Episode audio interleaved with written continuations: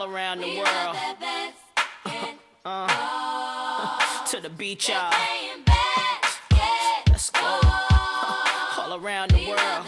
Y'all know this is so, so that.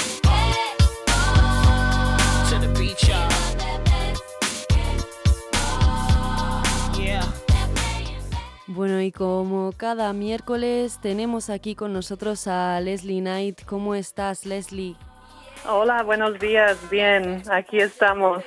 ¿Qué tal? Eh, ¿Qué nos, vienes a, otro- co- qué nos vienes a contar hoy? Porque me he enterado que hay mucho de lo que hablar, ¿no? bueno, siempre hay mucho que hablar aquí en, eh, sobre el baloncesto femenino, ¿no? Sí. Cada semana novedades y, y cosas nuevas después de la Copa de la Reina que disfrutamos hace ya una semana y pico, donde estuvieron 10.800 personas viendo la final ahí en Príncipe Felipe de Zaragoza. Y mm, pues después de la Copa de la Reina, en una semana había dos jornadas, la jornada 28 y la jornada 29. Eh, así que para los equipos que participaron en la Copa, mm, bastante poco descanso. Em, y, bueno, la mayoría volvieron a ganar de nuevo. Por ejemplo, eh, Barcelona jugó contra Jairis y ganaron eh, de seis. Para Girona eh, volvió a ganar porque, claro, en la Copa de la Reina los tres equipos más fuertes, por así decirlo, para Girona, Perfumerías Avenida y Valencia Basket, los tres perdieron. Y, y cuando volvieron a la liga eh, regular, pues han dicho, venga, vamos a poner las pilas de nuevo y, y salieron ganando sus, sus dos partidos. Eh, Girona ganó contra Embutidos Pajaril Benvibre, Perfumerías ganó contra Durán Maquinaria Encino y Valencia Basket ganó contra Lointec Guernica. Y de hecho, de, de maneras bastante mm, solventes, ¿no? Ganaron los tres equipos de una media de pues más de 15 puntos. Y, y luego vimos que Movistar Estudiantes perdió contra Enova mm, Leganés. Así que perdieron en la prórroga ahí en el pabellón de Europa.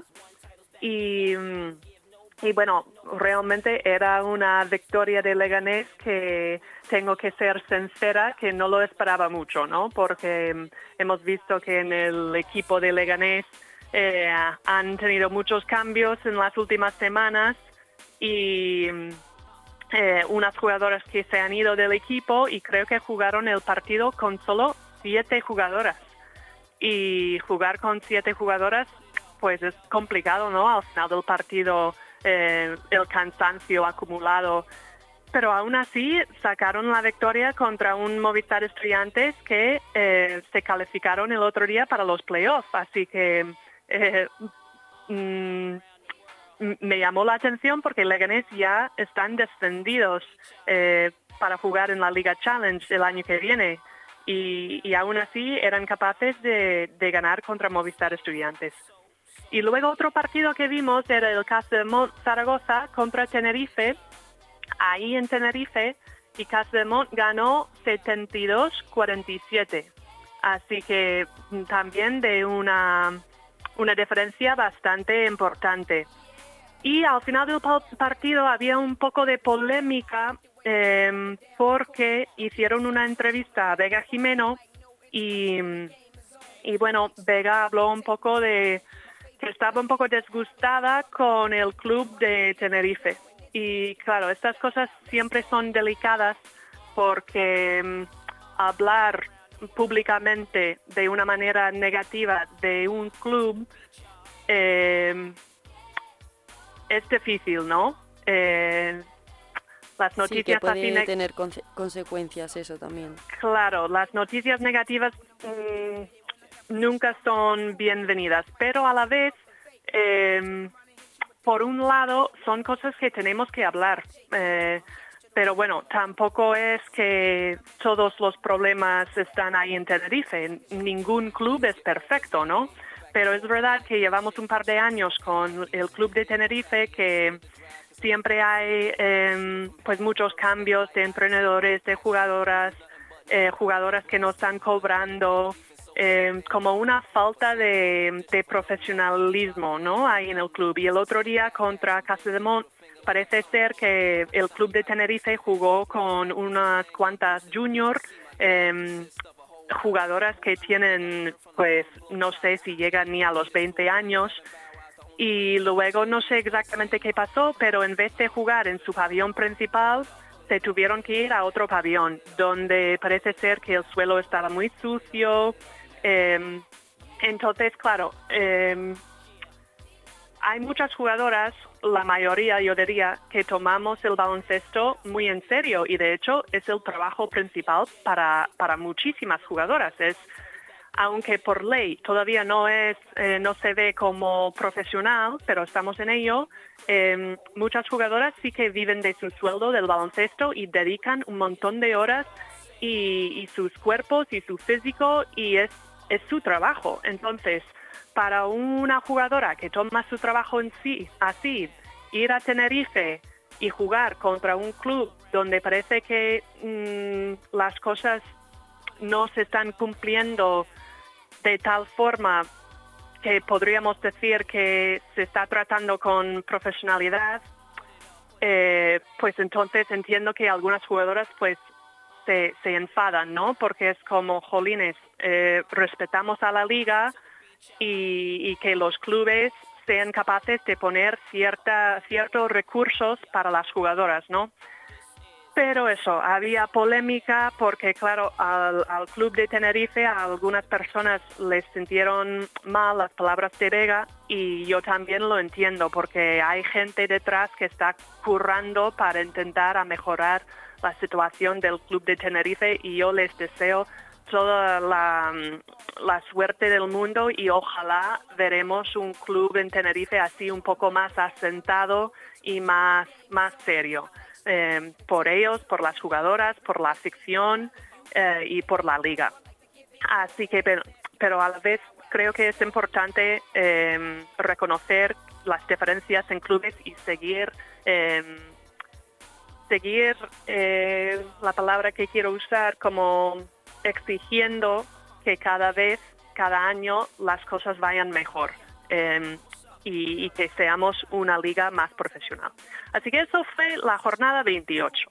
Y luego mm, pasaron un par de días y jugaron otra vez la jornada 29. Y ahí en la jornada 29, para hablar de algo un poco así más positiva, el partido de, de Otoño Global Jairis en su casa en Murcia contra Lointec Guernica. Em, al final, Jairis pues perdieron de 5, 50-55.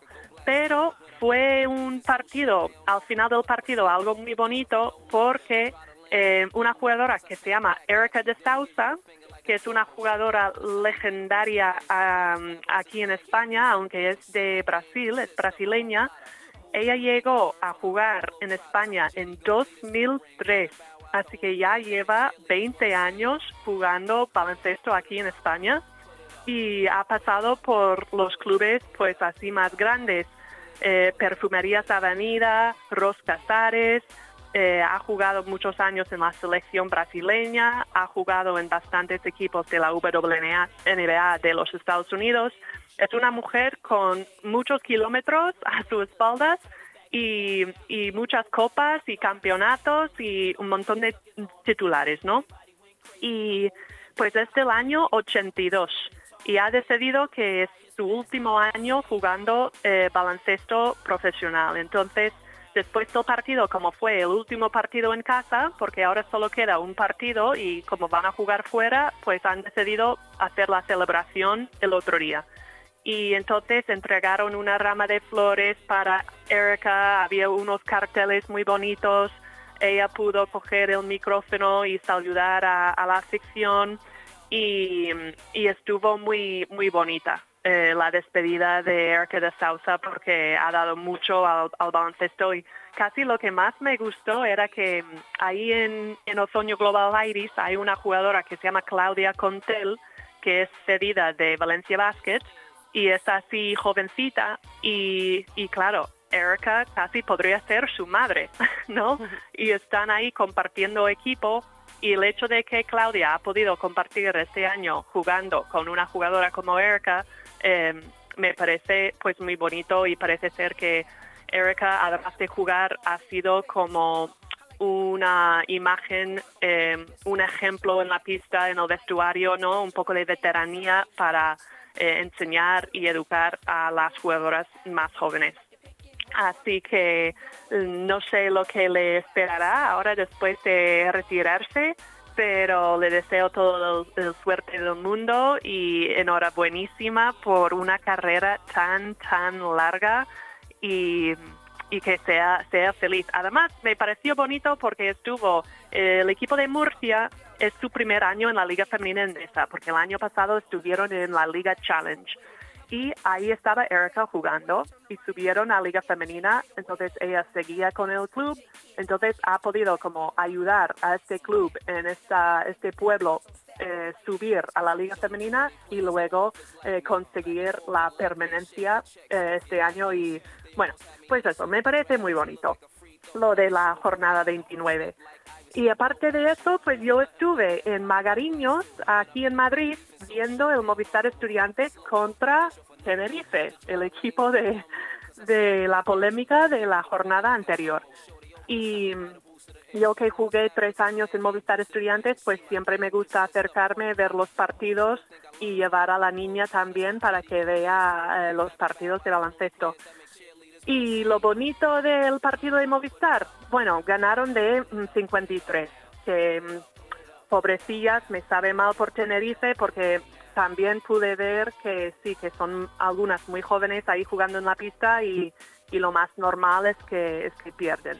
Pero bueno, Movistar Estudiantes, la jugadora que metió la canasta 100 era una jugadora junior, eh, se llama Paula, y y en estos momentos, claro, el entrenador le saca del banquillo con tres minutos que quedaban en el partido y ella sale con sus nervios, con su ilusión de poder debutar y jugar en un partido de la Liga Femenina y luego cuando toca el balón, como que mm, tiene la presión, bueno, quizás no la presión, pero todo el mundo quiere que ella anote una canasta, ¿no? Y al final pasó y metió una canasta de dos, el pabellón entero se explotó de alegría y, la sonrisa de ella pues era imposible de ocultar, ¿no? Estaba ahí la, jovencita muy contenta, sus compañeras también y son cosas del deporte, del baloncesto que más me gustan, ¿no? Cuando ves a una persona joven em, pues tener su momento en un equipo senior ahí en la pista.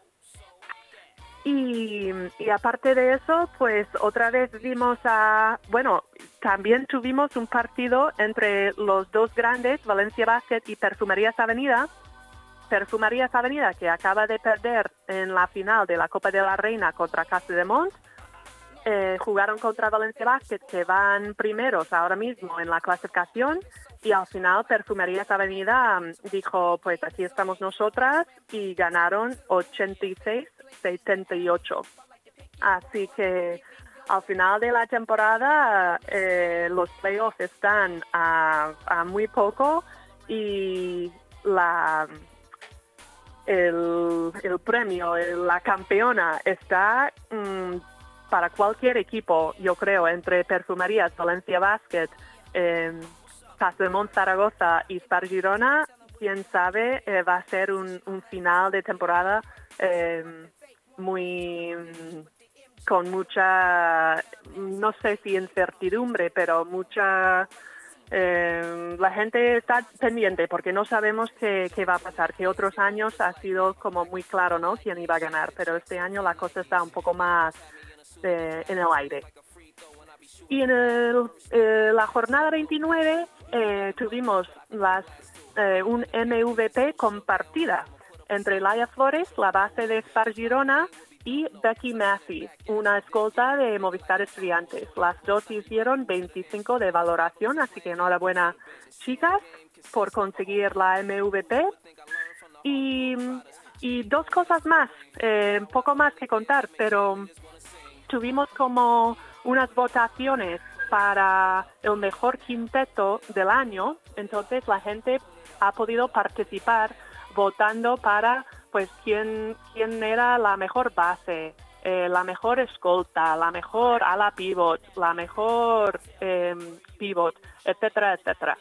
Y después de unos días, pues los resultados entraron y las cinco jugadoras que forman parte de la, el quinteto ideal eh, de base tenemos Maite Cazorla, una base de Perfumerías Avenida eh, que lleva haciendo un temporadón, es una jugadora muy constante, siempre sabes más o menos lo que ella va a hacer cada noche en el partido, si son triples, si es defensa, si es dirigir eh, el partido y, ella pues fue nombrada la mejor base. Luego una alemana, Leo Filich, que es jugadora de Casamont Zaragoza, que ha sido como una eh, sorpresa en la liga porque es su primer año jugando en la liga femenina y, y nadie, bueno, yo por lo menos no, no sabía quién era Leo Filich pero este año se ha hecho un nombre propio porque es una jugadora altita, mm, tendrá, pues yo sin mido un metro ochenta y tres, yo la vi ahí en la Copa de la Reina caminando justo delante de mí y creo que mm, sobre casi un metro noventa, casi, es altita, pero hace un poco de todo, tira muy bien de fuera, penetra, pasa bien, lee bien el juego, postea, defiende, entonces em, no me sorprendía que ella iba a estar eh, formando parte de que iba a entrar en la, el quinteto ideal. Además es muy joven, tiene como 20 y pico, 20, mm, y pico años. Luego, la MVP de la liga del año pasado, una estadounidense, Rebecca Gardner, juega ahí en Spar Girona, pues ella también ha entrado en, la, en el quinteto ideal y, otra jugadora que no, no es una sorpresa ¿no? en el quinteto, que lleva mostrando sus virtudes y su capacidad día tras día y se merece estar ahí. Y luego de pivots tenemos a Raquel Carrera, que, que lleva ya unos años jugando en Valencia Basket y aunque solo tenga eh, pues 20, no sé si 21 o algo así años, eh, ella muestra todos los días y cada jornada que tiene una madurez de una jugadora como Erika de Sousa. Eh, es increíble cómo aparece en momentos cuando más mm, le necesita su equipo y cómo es capaz de pues de poner su equipo a su espalda y decir venga eh, estoy aquí mm, vamos con esto adelante chicas venga y yo la vi ahí en la Copa de la Reina que iban perdiendo eh, para ir a, la final y, ella pues seguía ahí, pim pam, pim pam, pim pam, y aunque iban perdiendo, ella eh, pues se mantenía con la cabeza fría y a lo suyo. Y por una jugadora tan joven, pues me parece eh, realmente espectacular. Así que Raquel Carrera entró en el quinteto y la otra pivot, yo creo que todo el mundo sabía que iba a entrar porque si no sería imposible Em, una jugadora de Spar Gran Canaria, eh, Cone, que lleva siendo casi la MVP de cada jornada porque eh, no sé lo que es la media de puntos y de rebotes que lleva, pero eh, vamos, que hace un double-double casi cada semana. No sé si, Laura, si sabes lo que es un double-double. No, no lo sé. No lo sé, la pero es cuando, cuando metes pues 10 puntos o más y coges 10 rebotes o más. Y entonces ella, pues, mete, no sé, 15 o más puntos cada partido y está cogiendo una barbaridad de rebotes, 15 o más, que es, es espectacular. Así que sí, Cacone. Y con eso, las cinco jugadoras del mejor quinteto. Y por último, eh, una noticia también muy alegre fue eh, el draft de la WNBA eh, la noche del día 10, que creo que fue el lunes. Y entonces eh, es un momento eh, que aquí en España nunca sabemos, pues, si alguien, si algún español, alguna española va a entrar en el draft. Y resultó que sí. Y entonces la undécima jugadora española para ser drafteada es una jugadora que se llama Chel Alarcón em, que ahora mismo está jugando en Cuchabanca Rasi y fue drafteada en el la tercera ronda eh, número 32. Así que enhorabuena a Chell porque ser drafteada no es nada fácil. Eh, en la WNBA de los Estados Unidos no sé si son como 12 equipos y en cada equipo 12 mm, jugadoras. Y estamos hablando de de jugadoras del, mm, mundiales. Es que no estás compitiendo contra pues todas las jugadoras de baloncesto en el mundo. Entonces, si te eligen y te draftean, eso ya es una maravilla. Es verdad que luego tienes que ir, tienes que pasar por el training camp y lo más probable eh, en muchos casos es que te cortan, porque realmente 12 jugadoras para 12 equipos son muy pocas jugadoras, con todas las veteranas que ya están ahí asentadas en la liga. Pero eh, habla muy bien del baloncesto español. Em, me alegro muchísimo por ella. No sé qué plan tendrá, si decidirá eh, ir a los Estados Unidos y hacer el training camp con las Washington Mystics.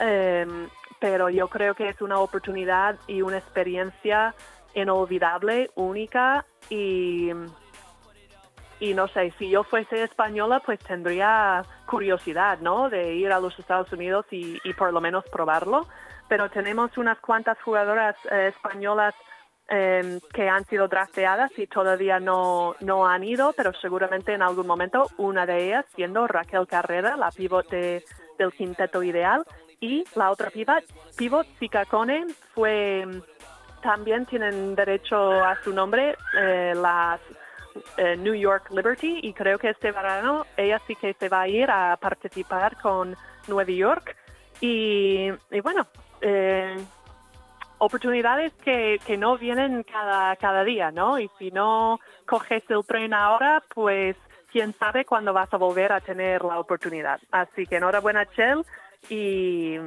lo que decidirás, lo que decidas, eh, será bienvenida, pero yo soy mm, partidario a, ir y intentarlo, por lo menos. Y más o menos eso es todo, Laura. Eh, seguramente podríamos, podría comentar aún más cosas, pero eh, de momento con eso, con eso más o menos me conformo. Perfecto, Leslie. Me ha encantado escucharte. La verdad que he aprendido mucho de baloncesto y me gusta mucho que tengamos este programa en la radio porque seguro que la gente aficionada al baloncesto te escuchará y el que no también y aprenderá mucho como yo. Así que encantada y hasta el miércoles que viene. Pues muchas gracias, Laura. A ti. Adiós. Hasta luego.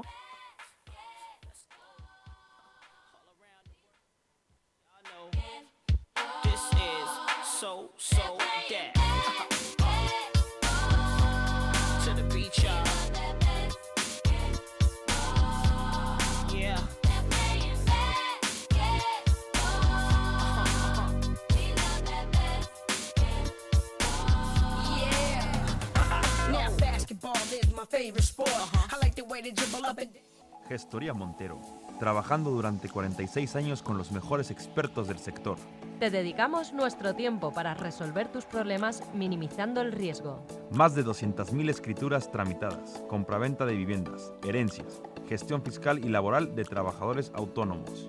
Tenemos más de 17.000 recursos ganados en el Tribunal Económico en materia de impuestos y plusvalías. Gestoría Montero, Plaza de España número 20, Leganés.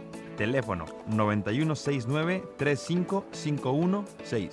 Gestoría Montero. La experiencia es un grado. Viviendas en la zona del señorío de Illescas con dos y tres dormitorios, plaza de garaje y trastero. Promoción de 126 viviendas en régimen de cooperativa VPPL por tan solo 138.000 euros. Deja que tus niños jueguen en las zonas comunes y disfruta de la piscina comunitaria. La promoción cuenta con viviendas bajas con jardines, áticos y amplias terrazas. No dejes pasar esta gran oportunidad. Consigue tu vivienda en un entorno tranquilo